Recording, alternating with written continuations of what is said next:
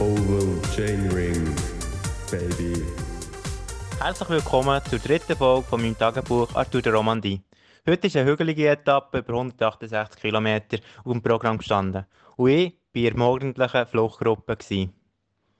Der Thomas Queens und der Patis Blancard haben eine Attacke lanciert, ich bin hinten nachher und wir sind weggefahren. Also eigentlich die erste Attacke hat gerade gesetzt. Wir sind zusammen ziemlich zügig gefahren, bis wir eine Minute hatten. Und dann haben wir noch mitbekommen, dass noch ein Kern-Pharma-Fahrer äh, von hinten auch noch ausschließen Dann haben wir auf dem noch gewartet. Und dann sind wir also zu viert gut ähm, vorwärts gekommen und gut zusammengearbeitet. Jeder hat seine Ablösungen gemacht.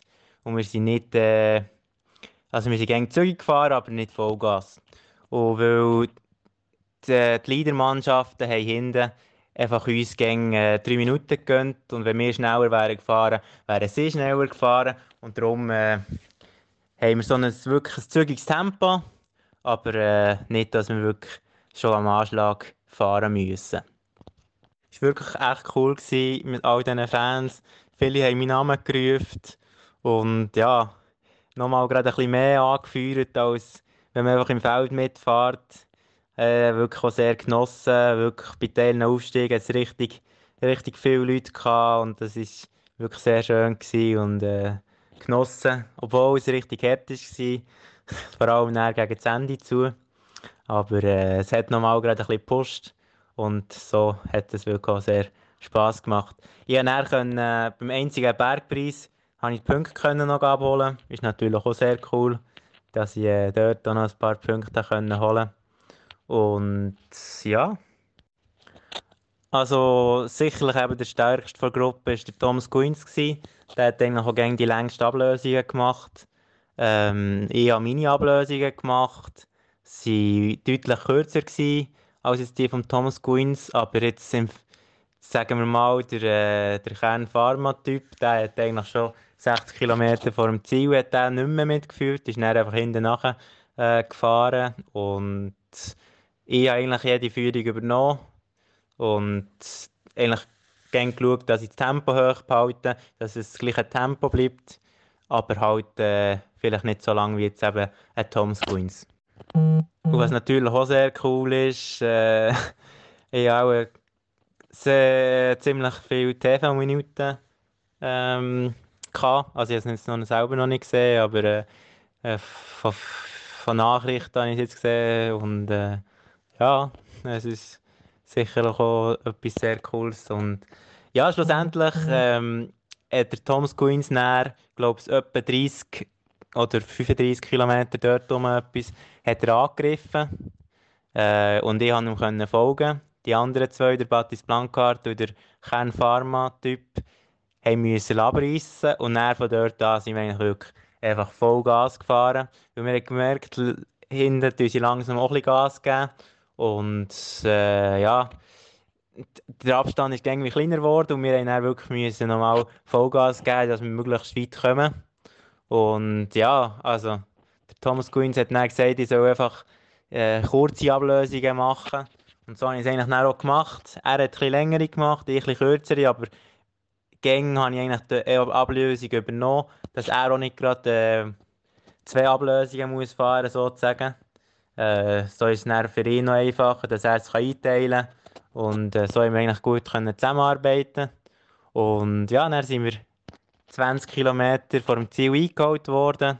Und im Funk habe ich dann gehört von Michael Albasini, unserem Nationaltrainer, dass ich äh, als kämpferischer Fahrer oder superkompetitiv ausgezeichnet werde. Also das wird eigentlich meistens schon gerade während dem Rennen äh, gesagt und habe mich natürlich ja, sehr gefreut, dass, dass das so geklappt hat. Und ja, dann ähm, habe ich natürlich im Feld nicht mehr mit, äh, mitfahren, weil ich wirklich einen harten Tag, Tag hatte. Und äh, ja, ist dann auch, das Finale war noch hügelig. Darum habe ich mich dann äh, ins Gruppetto zurückgehen, also abgehängte Gruppe. Und äh, mit denen bin ich noch locker ins Ziel gerollt. Und ja, dann, äh, im Ziel bin ich vom Physio und äh, Medienverantwortlichen empfangen worden.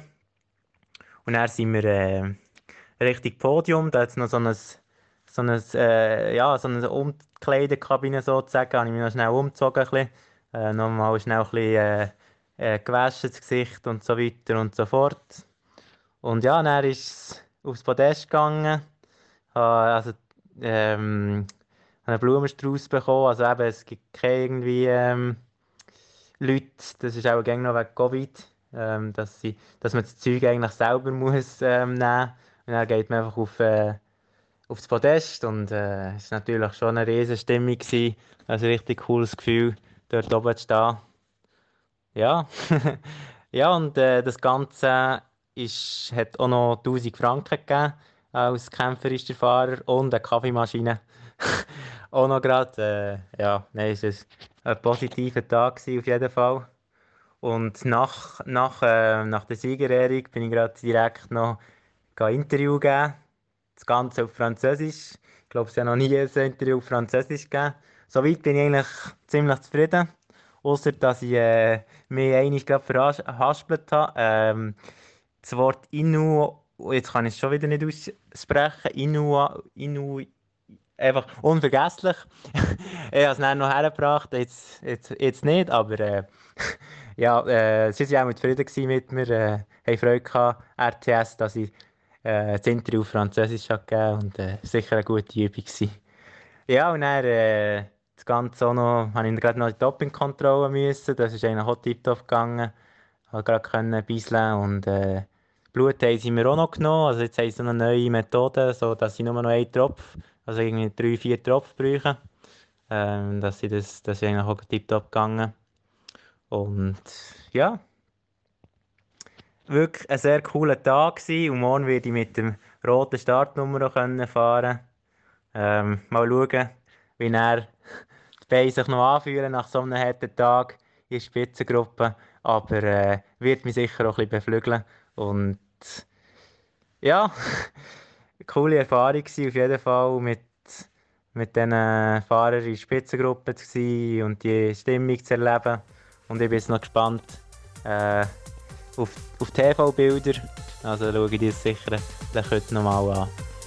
Merci vielmals fürs Zuhören und bis morgen. Tschüss zusammen.